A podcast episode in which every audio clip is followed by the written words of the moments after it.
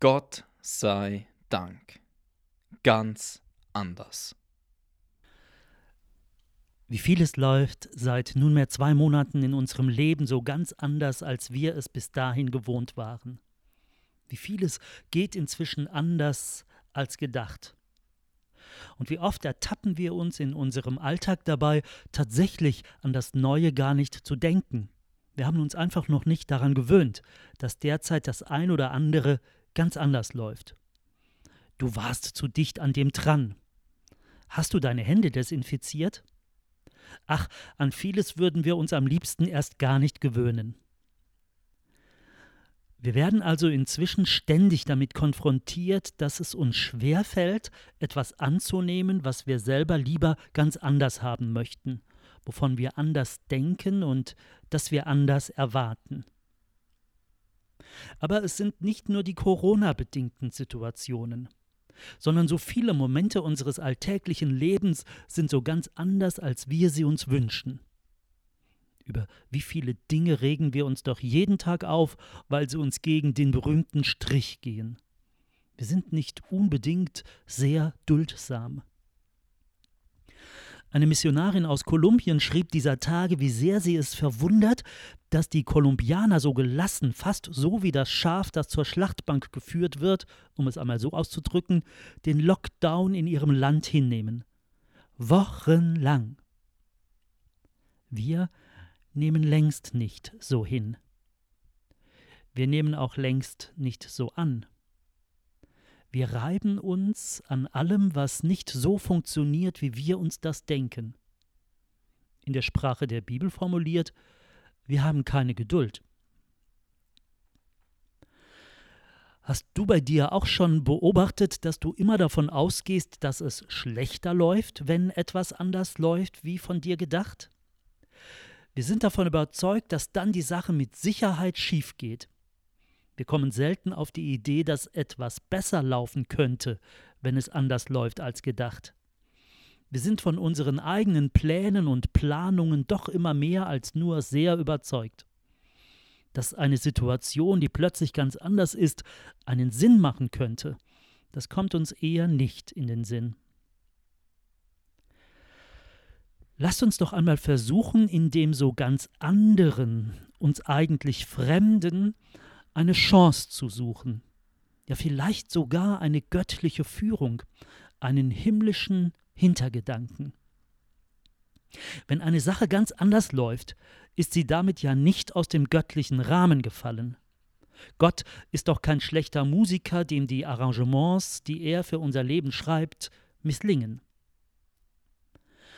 Anderen sagen wir gerne, dass sie flexibler sein müssten, nicht so festgelegt, nicht so stur oder verbissen, sondern offener. Schauen wir einmal in den Spiegel. Wie sind wir? Gehen wir mit den Wendungen Gottes in einer Lebenssituation mit? Ganz anders. So können aber auch Menschen sein. Anders als wir sie uns wünschen, anders als wir meinen, sie zu brauchen, anders als wir sie einschätzen, anders als sie uns gelegen kommen. Wie schwer fällt es uns unter Umständen, den anderen anzunehmen, wenn er oder sie so ganz anders ist. Wie schwer fällt es uns, dann zu lieben. Das muss uns ins Denken bringen. Hat Gott meinen Mitmenschen nicht so geschaffen, wie er ist? Das entschuldigt natürlich nicht den Mist, den er baut, aber erklärt mir, dass seine Gaben, sein Wesen, alles Geschaffene so von Gott geschaffen ist. Mein Mitmensch hat sich nicht selber gemacht. Und wenn er oder sie Christ ist, dann hat auch das Gott aus ihm oder ihr gemacht, ein Gotteskind, ein Schaf in der Herde Gottes.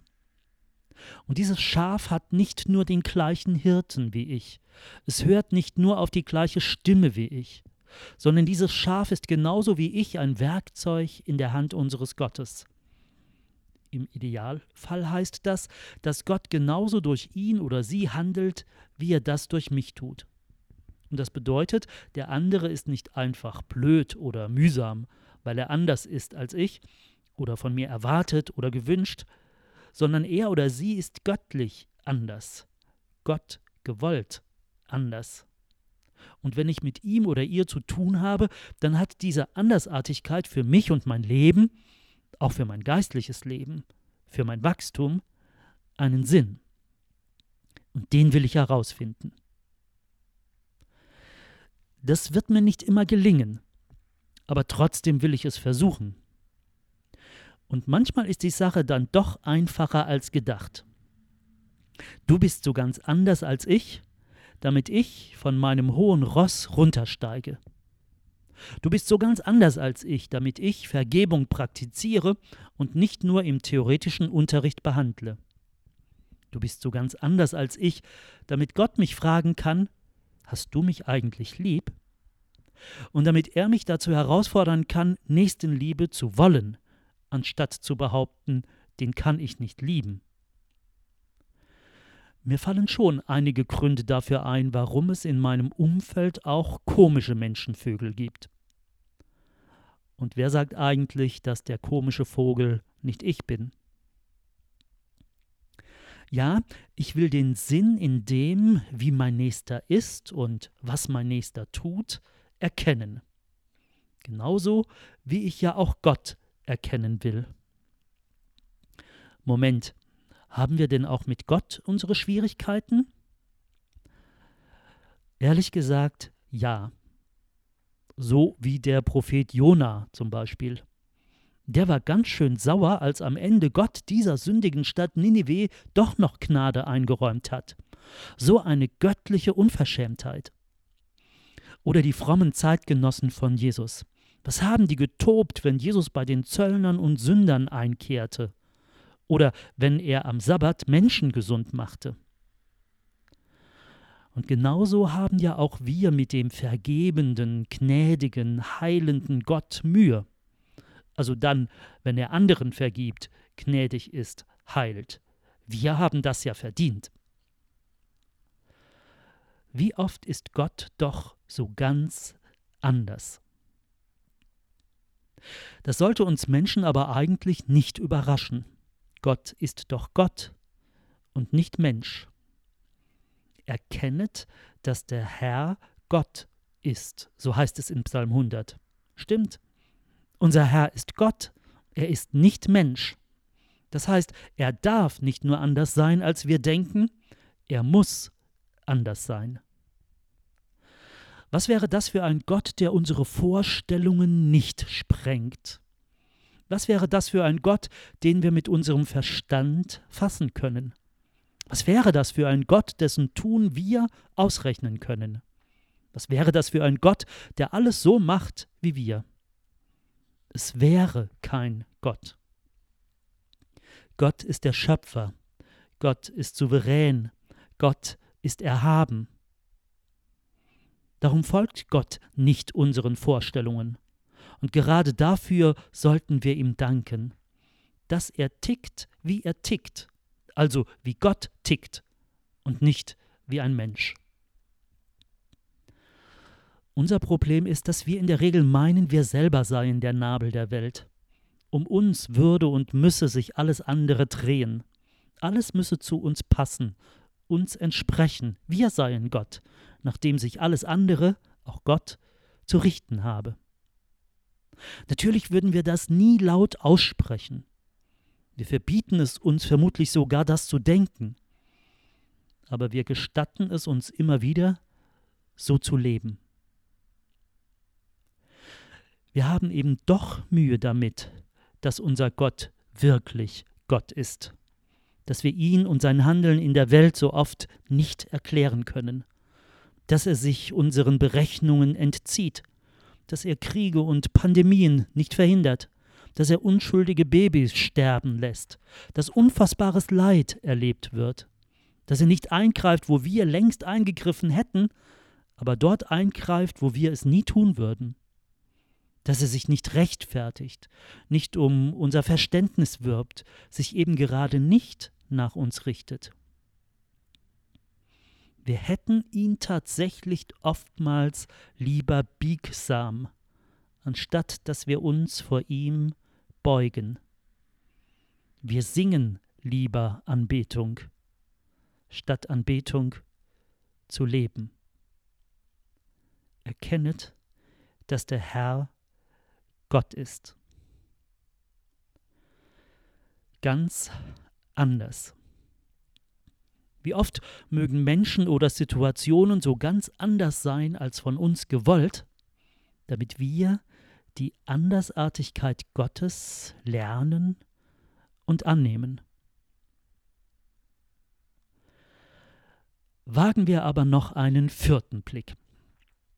Wie vieles läuft derzeit auch in unserem Gemeindeleben so ganz anders, als wir es bislang kannten und liebten. Und dazu brauchen wir nicht erst unseren Gemeindekalender anzuschauen. Auch heute Morgen haben wir das schon an ganz vielen Dingen festgestellt. Denn die meisten von uns sitzen ja jetzt nicht wie sonst sonntags im Gemeindehaus, um den Gottesdienst mitzufeiern. Und die, die es heute bei unserem ersten Präsenzgottesdienst tun, die wundern sich. Was ist der Parkplatz heute so leer? Und einer fragt den anderen, Hast du auch deinen Mundschutz dabei? Und dann, wir sind heute aber wenige. Und jemand anderes, ich vermisse die Kinder. Aaron, Elodie, Philipp, Jerome, Elsa, Timon, Josephine, Mattis. Aber auch die beiden Elfriedes, die Dora, den Hugo, die Waltraud, die Madeleine. Und es kommt ihnen allen ganz komisch vor, im Gottesdienst Abstand zueinander zu halten.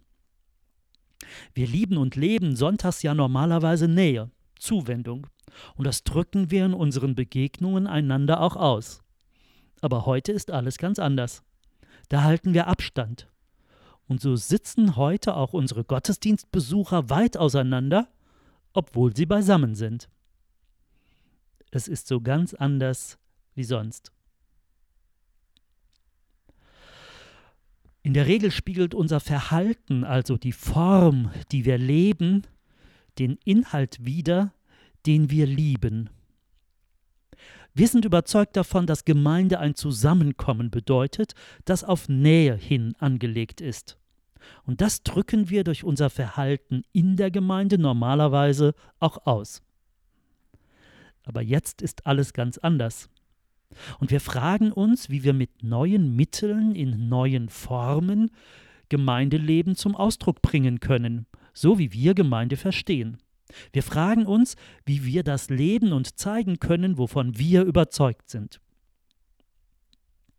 Was Gemeinde ist, das hat sich ja nicht verändert. Dabei bleiben wir. Wie es die Apostelgeschichte beschreibt, so bleiben wir in der biblischen Lehre, in der Gemeinschaft, im Abendmahl und im Gebet. So heißt es in Apostelgeschichte 2, Vers 42. Aber wie wir das bislang in unseren Gemeindealltag umgesetzt haben, wie bislang dazu unsere Vorstellungen waren, das hat sich verändert, musste sich ändern, muss sich ändern. Gottesdienst im Wohnzimmer oder am Gartenzaun. Gottesdienst mit nur einem kleinen Teil der Gemeinde.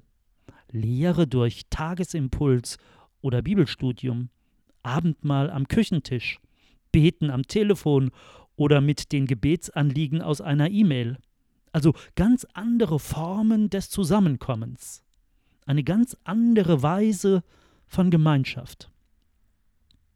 Noch einmal, was Gemeinde ist, das hat sich nicht verändert. Aber unsere Vorstellung von Gemeindeleben verändert sich. Gemeinde zu leben, das hieß für uns bislang so oft wie möglich in die Gemeinde zu gehen. Und das ist ja nicht verkehrt, denn sichtbare Gemeinde ist Gemeinde, die zusammenkommt. Nur haben wir dieses Zusammenkommen oft auf unser Gemeindehaus beschränkt und auf die große Zahl unserer Gesamtgemeinde. Je voller unser Gottesdienstraum, umso mehr haben wir uns als Gemeinde gefühlt. Und je länger wir nach einem Gottesdienst zusammenhockten, umso mehr haben wir uns als Gemeinde gefühlt.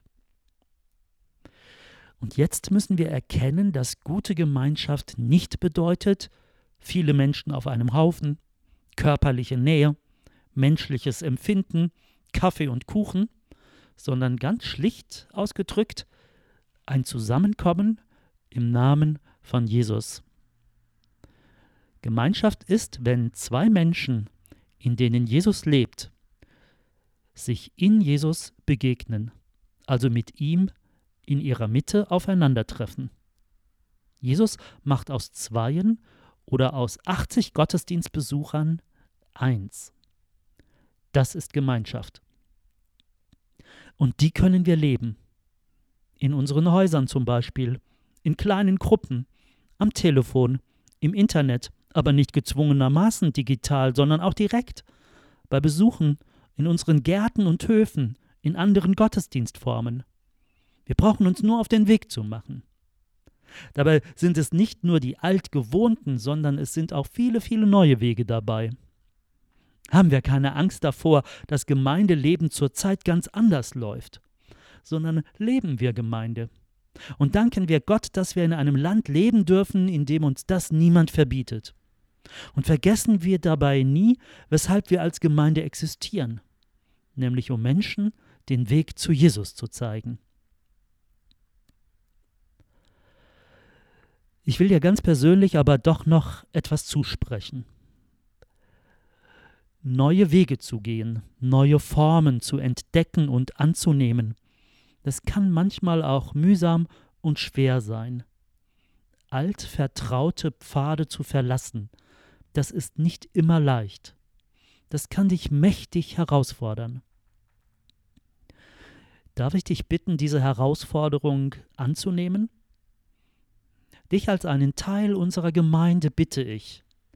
Sag nicht Nein, wenn dich jemand am Telefon fragt, ob er mit dir beten darf. Sag nicht Nein, wenn dich jemand besuchen möchte. Sag nicht Nein, wenn mit dir jemand die Bibel lesen will. Sag nicht Nein, wenn jemand die Gemeinschaft mit dir sucht. Sag nicht Nein, wenn Gott dich zu jemandem hinschickt. Sag bitte nicht Nein, wenn Gott dich ruft um Gemeinde zu leben. Dein Ja dazu wird dich eine neue Dankbarkeit lehren. Eine Dankbarkeit über die unendlichen Möglichkeiten unseres großen Gottes. Amen. Vater im Himmel, wir wollen dir dafür Danke sagen, dass Gemeinde nicht aufhört, Gemeinde zu sein und dass unsere Gemeinde nicht aufhört, Gemeinde zu sein. Danke für die vielen neuen Wege, die du uns in den letzten Wochen geschenkt hast, um Gemeindeleben zum Ausdruck zu bringen. Danke, dass sich so viele von uns miteinander haben verbinden lassen durch dich, Herr Jesus. Danke für alle Begegnungen in deinem Namen, die wir auf so unterschiedliche Art und Weise leben und erfahren. Danke dafür. Danke, dass wir auch heute an diesem Sonntag Gemeinde erleben, wo immer wir uns treffen, in Berührung kommen, uns in dir, in deinem Namen begegnen. Wir möchten dir von ganzem Herzen Danke dafür sagen, dass wir heute auch den ersten Präsenzgottesdienst wieder halten durften. Danke, dass wir dabei auf deinen Schutz vertrauen dürfen. Und darum möchten wir dich im Großen und im Ganzen darum bitten, dass du uns als Gemeinde und jeden einzelnen unserer Mitglieder und Freunde, dass du uns alle in deiner Hand behütest und bewahrst, heute und morgen und für immer. Danke dafür. Amen.